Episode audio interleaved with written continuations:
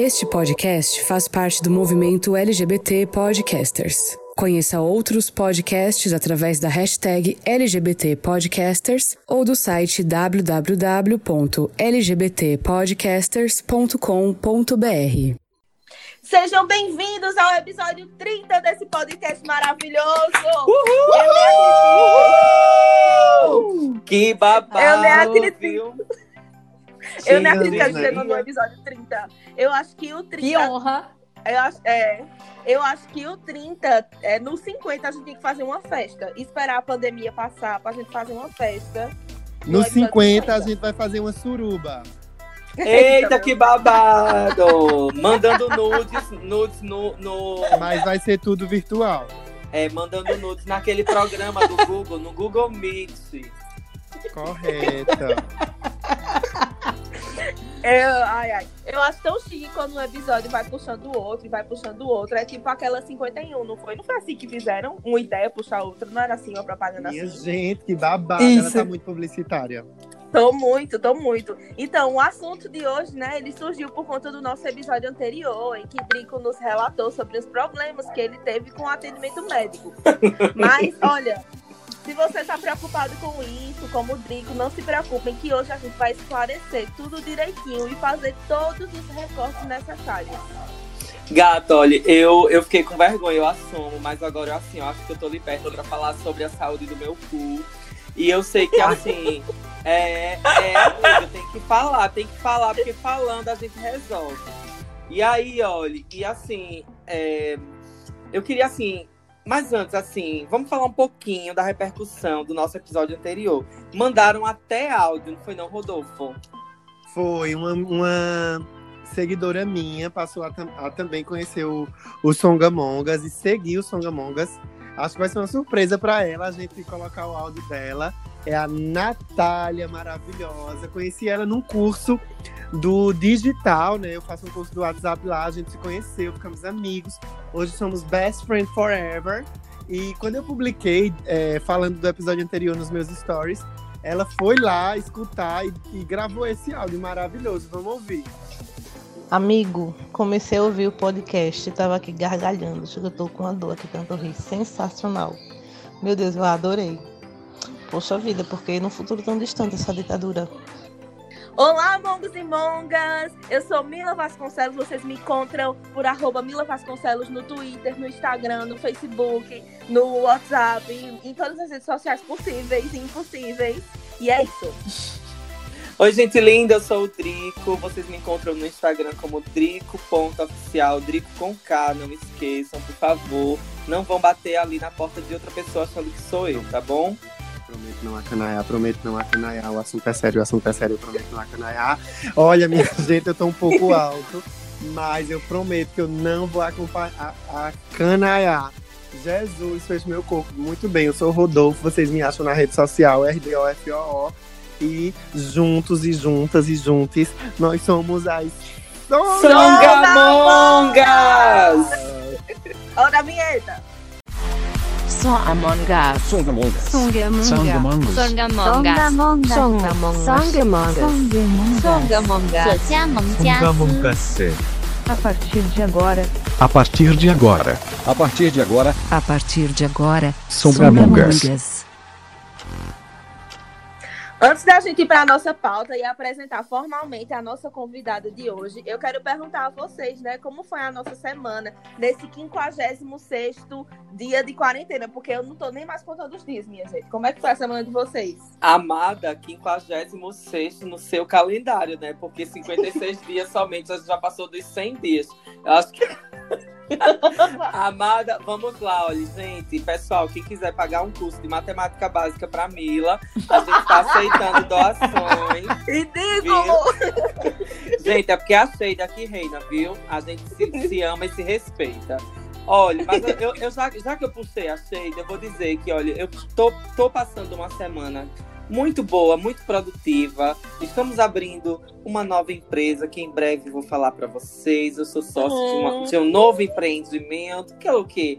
Muito rico, ela tem muitas joias, né? Muito rico. Olha, pra-.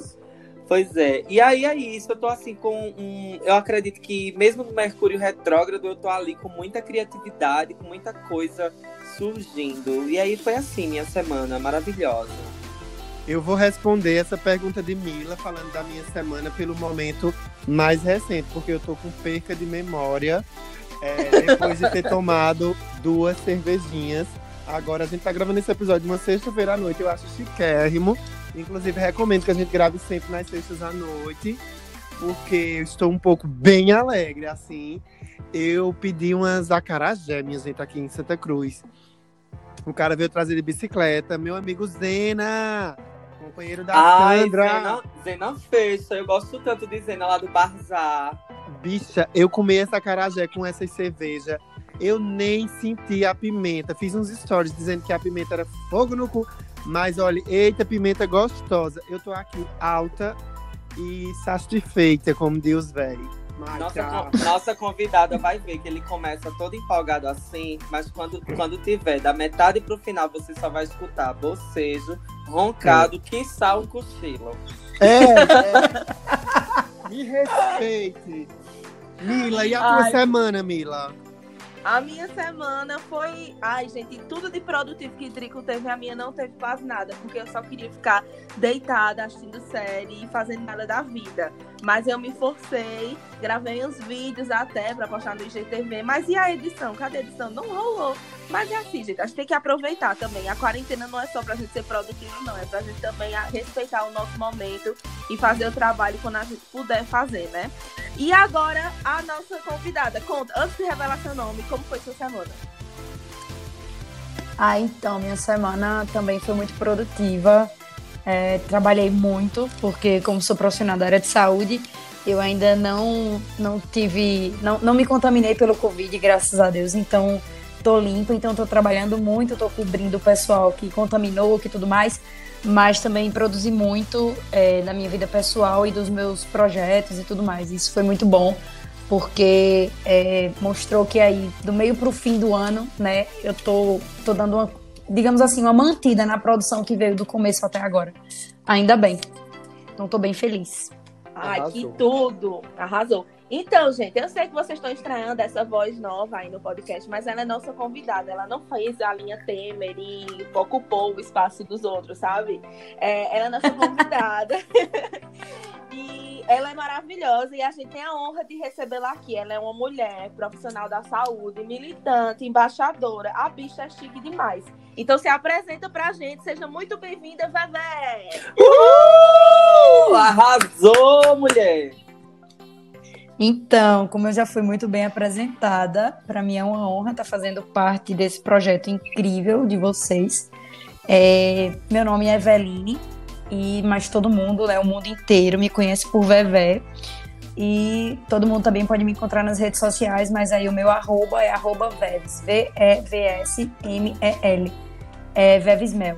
Porque é uma abreviação do meu, do meu primeiro nome e do meu último nome, né? Do, do meu sobrenome. Enfim. E é uma tendência, Mas né? Uma aí- tendência lá nas Ilhas Malvinas, né? Isso, é uma tendência altíssima quando eu fui lá, né? Quando eu fui reclusa, porque eu, eu paguei meu, meu, meu semiaberto lá, então, assim, foi muito bom pra mim. É, eu, sou, eu sou enfermeira, né? Atuo aqui em Caruaru, na atenção primária à saúde, que são os postinhos de saúde. Também atuo no Hospital Manuel Afonso, que é o hospital de referência para Covid. E eu também atuo na UPA, na unidade de pronto atendimento. Gata! E aí, Desculpa Oi. te interromper. Onde é que fica o Manuel Afonso? o Hospital Manuel Afonso, ele fica no bairro Mauri Auxiliadora. É em Caruaru? É conhecido, É, em Caruaru. conhecido Ah, como tá. Afonsinho, né? Afonsinho. Tá, Não, o Afonsinho, ele é por trás da Nova Caruaru. Tá. O, o, o tipo, tu tá confundindo o bairro com o hospital. Ah, entendi. Então- Mas tem o amiga. Afonsinho, o bairro. Então corta Tá, essa minha desculpa. informação. Então, então Não, fica tranquila. continue sua Toda informação é válida. que os maços já interromperam. Eita, que babado. Eita, que babado. Então, né, é, eu, tipo, faço parte da militância aqui em Caruaru, no movimento Lutas e Cores, também na Marcha Mundial das Mulheres. É, eu sou docente da Faculdade Unip, na, na- no curso de graduação, né, no curso superior de enfermagem. É, eu sou fundadora do Saúde para Todos. Eu sou embaixadora do Todos Brasil. Eu sou cofundadora do projeto Acolhe Mais. E eu acho que é isso. É, é assim, né? Ah. Um- uma bicha cheia de títulos, não é mesmo? Muito uma coisa a intitulada. dizer. Eu não tenho nada na vida, mas quando eu tiver, eu boto no seu nome. Porque a senhora fez, viu, gata? Pois bote mesmo, eu quero. Quero muitas coisas no meu nome. Terrenos, viu? Os terrenos. Casa nos- na praia. né, gata? Impostos de renda, pode levar o meu. Não, não, obrigada. E eu já tô, eu já tô assim, na, na corda pelo meu. Ai, Antes que de eu falar-. Antes de eu falar do nosso assunto de hoje, uma pausa pra eu abrir a cerveja, porque eu fiquei animada com o Rodolfo. Pronto, ok. Dale. Agora sim. Adoro Songamongas! Olha, já que o Mila abriu a cerveja, eu vou ficar no WhatsApp com o Crunch. Não, Na tela E é do, pra isso? na tela do computador, eu já atenção, silenciei. Eu já, eu já silenciei as notificações, mas vamos que esse assunto é importante. Mila, Então, gente, o assunto de hoje é saúde LGBTQ+. E a gente decidiu trazer esse tema, que é de extrema importância, porque a gente sabe que, o, que conteúdos desse tipo não são fáceis de encontrar. Eu, por exemplo, né, para montar essa pauta desse episódio, eu procurei em vários locais assim mais comuns, tipo YouTube, Instagram, e eu confesso que eu não achei muitas informações sobre, sobre esse assunto de uma forma mais simplificada. Então a gente já vê que a população LGBT ela já é sucateada desde aí, né? Quando essa informação não é tão fácil de ser encontrada. é, é um babado, porque, olha, eu fico pensando aqui, se fosse é, para procurar informação sobre saúde sexual, saúde, né, nesse rolê todo da galera hétero, tem de rodo, né? E tem também muito separado assim por gênero, né? Esses conteúdos eles não estão organizados para um direcionamento da galera LGBT QI+, QIA+, enfim. Mas as monguinhas, né, vão zerar nesse rolê hoje aqui, por isso a- escuta esse episódio até o final, tá certo? E você tem, você que tá nos ouvindo, você tem o poder político, sabe, de compartilhar esse episódio feito spam. Não vai ser chato com a galera mandando sem ninguém, assim, do nada, né? Mas compartilha nas tuas redes sociais, porque esse é um assunto super importante. Pega aqui, anota, escreve legenda bafão, faz textinho é, no, no Facebook, no Instagram, no Twitter, né? Se joga e compartilha que esse episódio vale muito a pena as informações que a gente vai ter hoje aqui com a Vevé. Pois é, minha gente. E aí, já pra gente começar esse rolê trazendo um pequeno dado, tem uma pesquisa que fala que 43% da população não utiliza o SUS, né, o Sistema Único de Saúde, por medo dos julgamentos. E 33% já sofreram algum tipo de preconceito no atendimento à saúde. E aí, por que eu já trago esse dado inicial para a gente é, tecer aqui alguns comentários e já trazendo o Vevé aqui para que ela comente junto com a gente essa questão. Pela situação que eu contei na, na semana passada, é, eu que, evidentemente, né, por ser trabalhador, é, na época eu tinha um plano de saúde e aí eu pude acessar até uma, uma saúde que não é a saúde do sistema único, mas uma saúde privada. E, e mesmo né, nesse tipo de, de lugar, né, no lugar privado, no lugar privilegiado do atendimento de saúde, eu me senti é, julgado, porque eu queria discutir é, a, minha a minha saúde relacionada à minha forma de utilização do meu ânus. Né? Eu, que- eu fui no proctologista e queria tirar dúvida com ele, porque eu nunca conseguia usar para outras coisas, a não ser para as coisas, né? Aquelas coisinhas lá. Então, o que é que acontece? É, assim, eu, eu me sinto, eu sinto que, que os profissionais, né, eu não digo do SUS, mas porque a minha experiência nesse sentido foi com um proctologista particular. E aí, eu sinto que assim, se quando se fala em proctologia, se discute doença, porque você só vai lá quando você sente que você está com algum problema para ser resolvido, mas a gente não discute saúde, a gente discute só a doença lá. Então, é, eu, eu queria já jogar assim, já que esse tema foi, assim, o tema de hoje, né, foi inspirado na minha provocação da semana passada, eu queria já jogar isso. Por quê? Né? E eu sei que as pessoas trans ainda têm uma tendência muito pior aí que a gente vai ver mais na frente, desses julgamentos no atendimento. E aí veio, né? Não posso falar de saúde, da, da saúde da, das minhas relações, num ambiente, né, que eu, que eu precisaria, que, que deveria ser naturalizada essa coisa, né? Olha, é... é... ai, Bebê, pode falar, conta. É rapidão, Rodolfo. É, Drico, então, eita, que essa cerveja aí deve estar estupenda. Foi viu? a minha, foi a minha agora. Arrasou, viado. Me matou de inveja, fiquei toda molhada, mas vamos lá. É, então, falando sobre pesquisa, a gente sempre tem que lembrar que tem um, um número gigantesco aí que é subnotificado, né? Porque assim, quando diz assim, existe uma pesquisa que fala que 36, 30, 43% da população não utiliza o SUS, né? Uhum. E é justamente 43% de que, de que população que foi uhum. é, entrevistada, né? Isso? Uhum. Então, é tipo o que a gente está vivendo agora na pandemia, quando a gente fala assim, é, tantas pessoas morreram de Covid. E aquelas pessoas que morreram e nem foram examinadas, uhum. né? Então, assim, quem realmente é que está morrendo Mesma coisa nessa pesquisa. Quem realmente está sendo é, que está sendo estudado, que está sendo pesquisado, que está participando dessa demanda.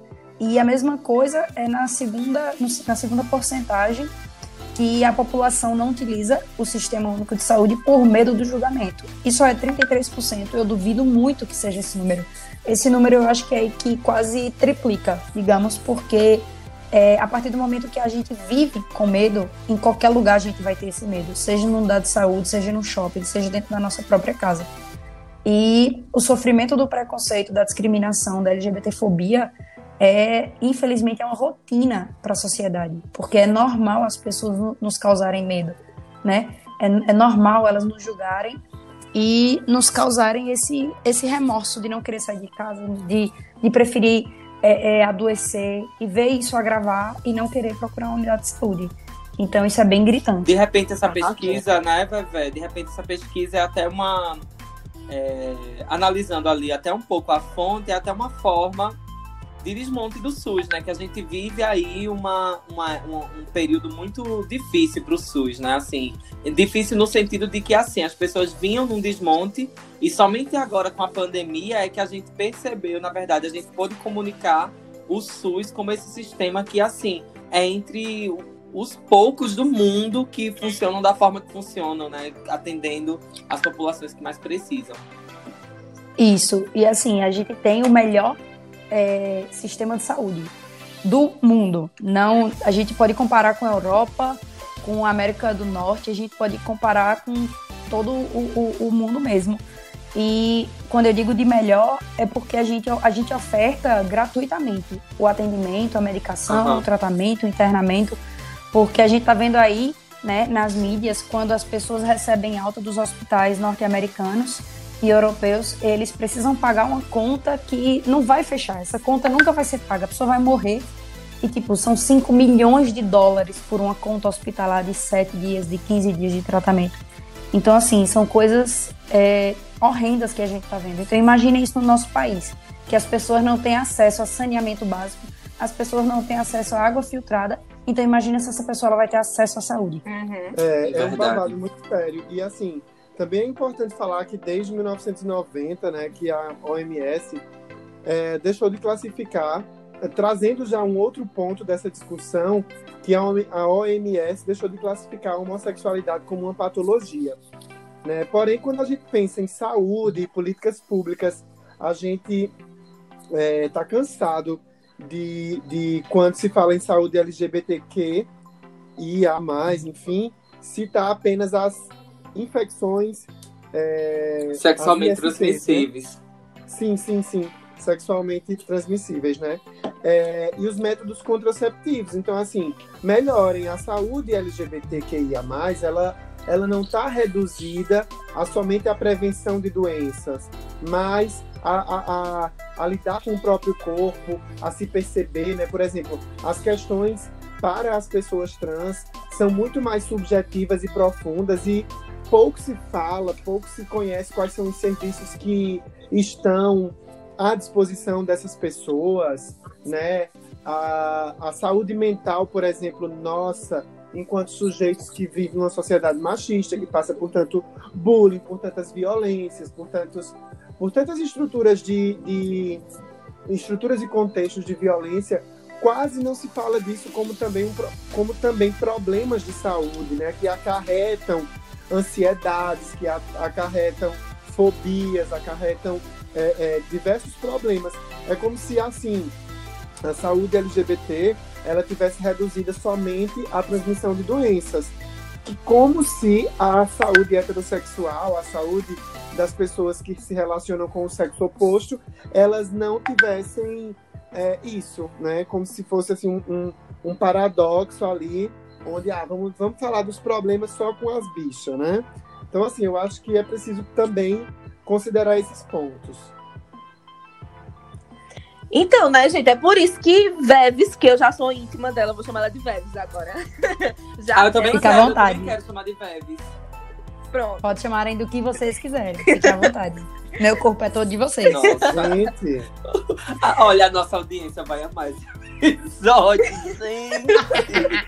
Eita, vai, Mila. Por isso que eu trouxe Bev aqui, né? Pra gente explicar sobre uma saúde que englobe todas as letras desse arco-íris, né? E antes de a gente começar a falar sobre esse assunto, eu queria conhecer um pouquinho mais sobre tu, né, amiga? Assim, eu queria perguntar como foi que surgiu, assim, a militância para tu e os teus projetos, né? Principalmente Saúde para Todos. Então, né, a militância começou justamente quando eu me inquietei, é, porque eu vivo numa em, digamos assim, em uma bolha, né? Porque eu sou privilegiada, eu sou, mesmo sendo uma mulher lésbica, eu sou uma mulher cis e eu sou uma mulher branca. Eu sou uma mulher que eu tenho acesso à saúde, à educação, a transporte particular e ao mesmo tempo transporte público, e aí fica justamente a questão da minha escolha. Então, a partir do momento que eu posso escolher, né, e que eu tenho esses privilégios, é, eu me inquietei porque justamente eu via que amigos meus não tinham. E para mim aquilo era, tipo, fora do, do, do normal para mim. Por, porque eu posso e eles não, né? Porque eu tenho acesso e eles não. Porque nas minhas férias eu posso viajar e passar 30 dias fora. E meus amigos, eles têm que estar tá trabalhando esses 30 dias, que deveria ser férias para todo mundo, né? É, era o óbvio. Mas quando eu via que, tipo, eles não tinham o mesmo acesso de estudo, o mesmo acesso de faculdade. É, então isso muito me inquietou. E quando eu entrei na faculdade, eu justamente vi isso que piorou, né? Porque quando eu, como enfermeira e eu como acadêmica de enfermagem, né, na verdade antes, eu via que tipo assim, quando eu, eu paguei a cadeira de saúde da mulher, tinha lá, né, saúde da mulher, saúde da mulher branca, saúde da mulher negra, tinha saúde da mulher de todas as mulheres, né? Da menina desde o da, da, do nascimento até ela já estar, até ela ser idosa, mas não tinha saúde da mulher lésbica, da mulher bissexual, da mulher trans. Então eu parei e pensei, certo, cadê eu aí? cadê a população LGBT? Onde é que está a saúde? E quando a gente fala de saúde do homem, onde é que engloba a saúde do homem gay? Uhum. É como se o, o, o, o, mundo enxergasse a população LGBT é, uma coisa fora do, do, do padrão de vida, né? É como se a nossa saúde não existisse para a sociedade. Mas aí eu fiquei muito inquieta porque justamente eu comecei a atuar e via que é, meus colegas também continuavam fora do acesso, né? Eles não tinham acesso à saúde. Quando eles chegavam para mim, por eu já ser uma profissional de saúde, perguntavam se tinha como eu conseguir uma consulta e explicar ao médico antes, para ele poder ir para a consulta e ele já ser acolhido de uma maneira diferente. E eu disse: não, isso está errado.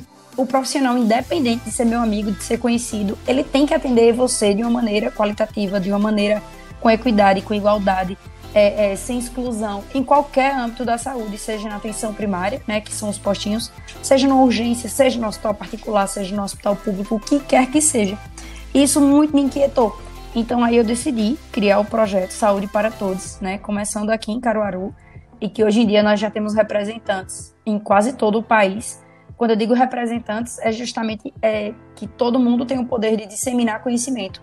Então, a partir do momento que a gente cria esse projeto, é, é como se eu desse força, é como se eu desse empoderamento para que essa pessoa ela tenha é, capacidade de botar para fora, porque ela sabe, ela tem aquele conhecimento dentro dela, mas é como se faltasse um start, né? Faltasse a chavezinha ser ligada.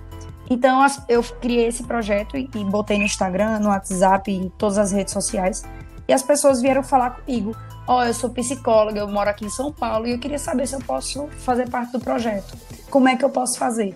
E aí eu dizia, ó, oh, se você quiser falar sobre saúde da população LGBT, sobre a saúde mental, reúne a galera do teu trabalho e faz isso. E a gente começou a fazer esses grupos e o pessoal começou a mandar vídeos, fotos, relatórios para mim, relatos de experiência. Isso para mim foi uma coisa muito boa. Então, assim, a partir do momento que eu começo a, a empoderar a população LGBT sobre os seus direitos, sobre o, o acesso, né, a melhoria, a qualidade é, a, a, população começa a ter noção do que é seu direito e onde procurar e quem procurar. E também aos profissionais, de como melhor acolher, de como é, se comunicar com a população. E isso vem mudando, e é eu sempre coloquei isso na minha mente. Se eu conseguir mudar a vida de uma pessoa, se eu conseguir mudar um atendimento, para mim eu já vou ter 100% de ganho. Então, assim, eu já consegui, eu acho que mil, dois mil, três mil por cento, porque isso para mim está sendo um ganho muito positivo. É o feedback, é quando as pessoas retornam para mim dizendo: Mano, eu fui muito bem atendida, muito obrigada. É, eu procurei a unidade de saúde, eu perdi justamente aquele medo que tem lá naqueles 33%. Eu perdi o medo do julgamento porque é, eu cheguei lá e me empoderei. É, eu, eu tava, tipo, com muito medo por dentro, mas eu cheguei lá e disse: meu nome não é Maria, meu nome é João, e eu quero ser chamada de João, você tem que me respeitar, pois eu tenho uma lei. E, tipo, a pessoa disse, eu tava me tremendo, mas por fora eu era aquela pessoa forte, eu era João, e fui atendido como João, fui respeitado como João, e hoje, é, dentro da unidade, eu sou muito bem acolhido. Então, assim, isso é incrivelmente massa, velho. Muito bom. Arrasou. Eu acho muito massa, sabe, essas questões de empoderamento, porque, de fato, é, pela minha experiência de atendimento, eu já posso dizer que, assim, para falar de todas as minhas questões, é, eu, igualmente, essa pessoa que você citou no exemplo, Veves, eu, eu me tremia para falar das minhas questões, porque não eram questões é, tão somente de saúde, eram questões de orientação, né? Porque a gente não aprende é, sobre a saúde do nosso corpo é, sobre as práticas sexuais, sobre as, as, relações na escola ou ao longo da vida, a gente não tem um acesso é, à informação com, com tanta clareza. Tanto é que, assim, saber que eu precisava ir num proctologista e fazer essas perguntas já veio através de um amigo que já passou pela mesma experiência e que, já, e que fez cirurgia e que fez não sei o quê. E aí o que, que acontece? A gente vai ali, né, criando um, um uma coisa que Rodolfo costuma dizer muito, velho, que é a, a, nossa rede virtuosa de, de, a nossa rede virtuosa de amigos. Ou seja, que são pessoas que estão ali ao nosso lado, que vão nos apoiando, que, que a gente vai se apoiando neles, eles na gente. E a gente vai crescendo ali junto, em termos de, de comunicação, em termos de informação, em termos de tudo. E aí, é, e aí assim, é, e aí a gente chega na ponta, né? E o atendimento ele é totalmente assim ele não é nem grosseiro, ele, na verdade ele é desinteressado, né? É meio que assim, olha, não, eu não sei sobre isso, eu não vou falar sobre isso, eu não tenho, não tenho o que dizer sobre isso.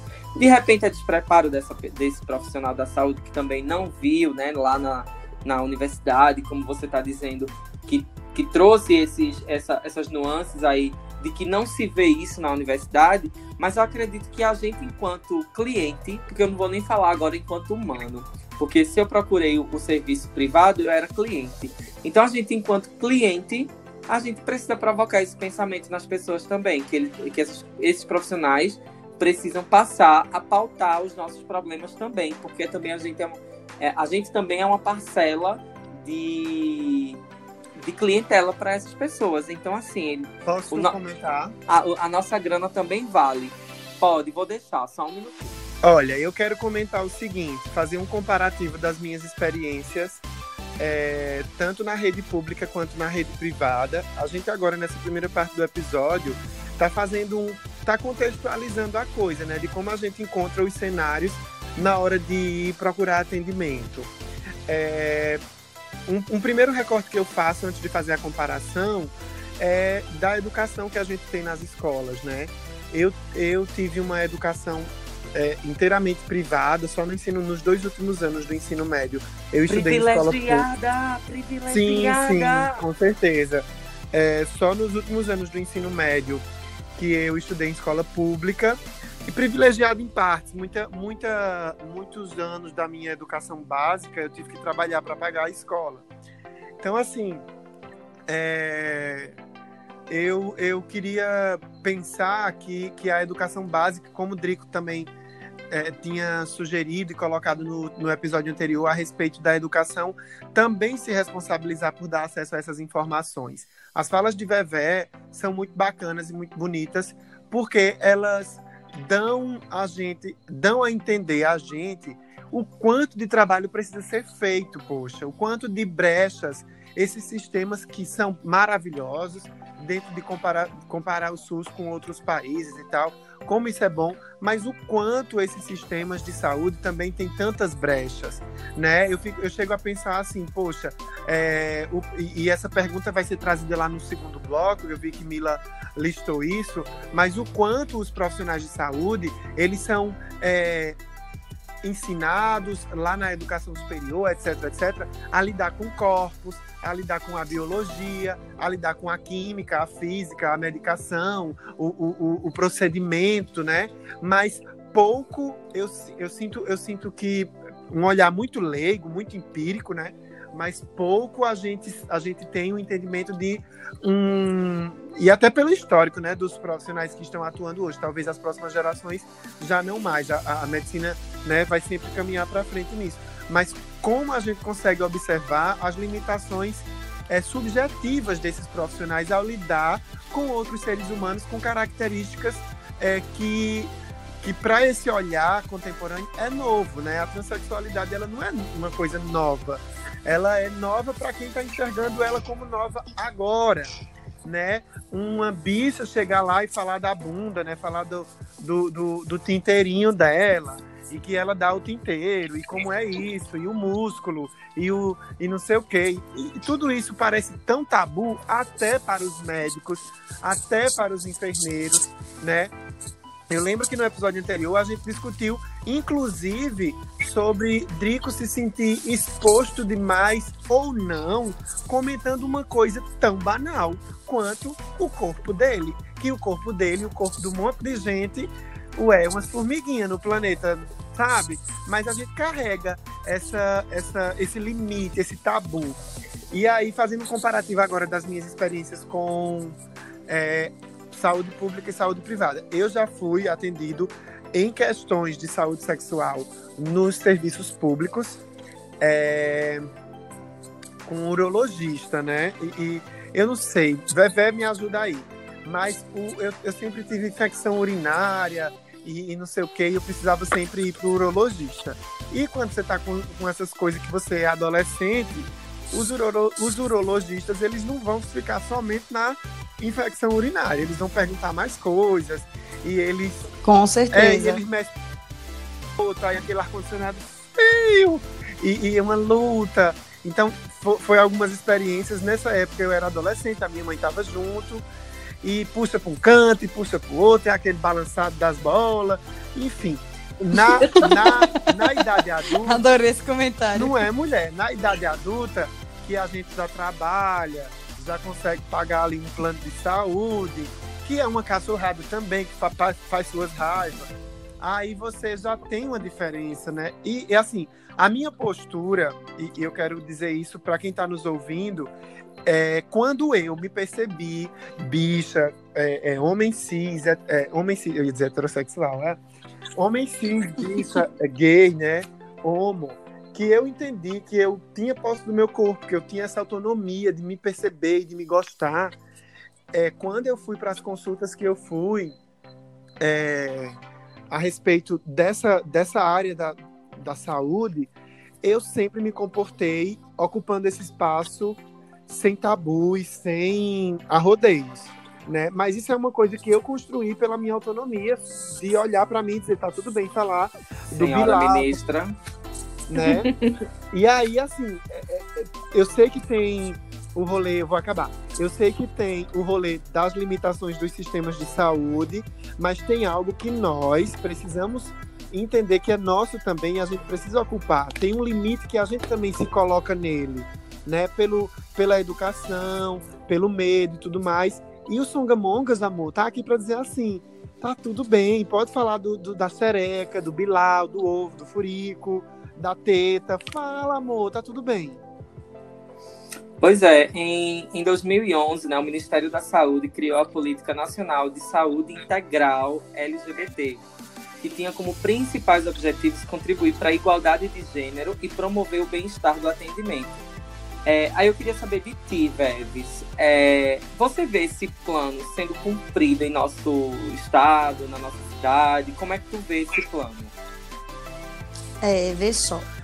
Eu vou responder essa pergunta tanto como uma mulher lésbica, como uma profissional de saúde, certo? E como uma pessoa que vive no meio acadêmico de estudos, né? É, e de atualizações de tudo isso. Não. É, eu não vejo esse plano sendo cumprido em nosso estado, em nossa cidade, em nosso país. Porque justamente quando a gente tem uma política nacional, o nome já diz, a gente precisa que essa política ela seja implementada, a gente precisa que ela seja respeitada e que os objetivos sejam cumpridos desde 2011, né? O respeito ele tem, tem, tem que vir desde sempre. Mas a partir do momento que eu tenho isso datado em 2011, então já fazem nove anos, quase completando dez aí, então é um pré-adolescente, que a gente vê que ele não tem existência, né? É como se a gente não tivesse voz, é como se a gente não tivesse vez é, com, quando você coloca aí sobre a igualdade de gênero e promover o bem-estar do atendimento, quando, e quando a gente volta lá, lá para cima, aquela, lá anteriormente, aquela pesquisa que diz que 33% das pessoas têm medo de julgamento, onde é que essa política nacional está sendo implementada? Tu entende? Então, é, quando a gente vem para isso, é, a gente vem para as pesquisas e para os artigos que vivemos estudando e também para a presença, né? Quando a gente está com com atendimento presencial, quando a gente conversa até com os nossos amigos, ou tipo, se eu perguntar aqui a vocês, como é o atendimento de vocês frente a isso? Quem é que conhece essa política? Se toda a população LGBT conhece essa política? Não, não conhece. Se os profissionais da saúde conhecem essa política? Não, eles não conhecem. Então, se eu não conheço, né, é muito mais difícil para eu pôr em prática mas justamente é, quando tem aí nos principais objetivos a igualdade de gênero e promover bem-estar do atendimento, eu não precisaria nem ter uma política nacional.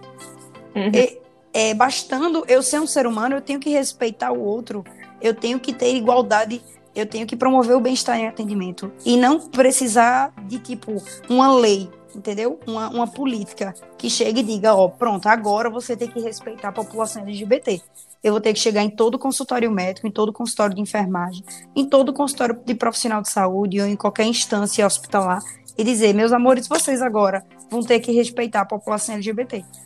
Entende? Então isso tem, uma, tem que ser uma coisa assim, é, que não seja só imposta, que eu chegue e diga que você tem que fazer. Eu tenho que conscientizar os profissionais o porquê, né? E justamente o porquê de que nós somos seres humanos, e aí eu falo como uma mulher lésbica, e eu não estou exigindo nada demais, só estou exigindo o meu direito, que é justamente ser respeitada onde quer que eu esteja. Tu entende? Entendo uhum. sim, perfeito. Arrasou. Então, antes da gente ir ao próximo bloco, né, eu queria falar para vocês que eu tô com uma matéria aqui aberta, inclusive vai estar tá lá no Songamogos na descrição, quem quiser ter acesso a essa matéria completa, que foi da Folha de São Paulo. O nome da matéria é, apesar de políticas, população LGBT enfrenta dificuldades no acesso à saúde. É, como eu disse, eu vou deixar um link para vocês na descrição e vou postar também no Instagram e no, no Twitter do Songamongas, para quem quiser dar uma olhada. É, mas, ó, vê só o que é que tem escrito, alguma parte, um trechinho, né? As medidas são mais que necessárias. No caso, ela está se referindo ao, ao Plano né, Política Nacional de Saúde Integral de, de Lésbicas, Gays, Travestis e Transsexuais. Aí ela fala assim: as medidas são mais do que necessárias, tanto porque a comunidade LGBTI+, não se sente completa com as propostas que já existiam, quanto pelo histórico social desse grupo. A população LGBTI é excluída e marginalizada historicamente em diversas comunidades e estamos passando por uma onda de limitações de direitos dessa população. Quem falou isso foi Ana Paula Andreotti Amorim, que ela é médica da família e integrante do grupo de trabalho de gênero, sexualidade, diversidade, eita danado, e direitos da sociedade brasileira, e medicina de família e comunidade. Meu Deus do céu, que negócio longo da Chique. É, e, e ela ainda e ela lembra que o direito à saúde não se restringe apenas a questões de doenças.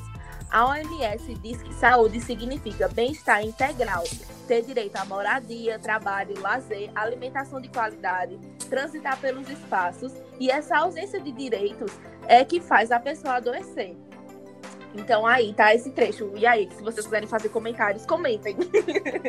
Ah, eu. então, eu. Tudo bem, vai. Fica, vai, fica à vontade. não. Eu, fa- eu falo por último, então. Eu só queria dizer que é, a matéria não é da Folha de São Paulo, é do Estadão. É isso aí, minha gente. Eu esqueci. Foi mal. Abalou, abalou, abalou, abalou. Então, Vai, Beth.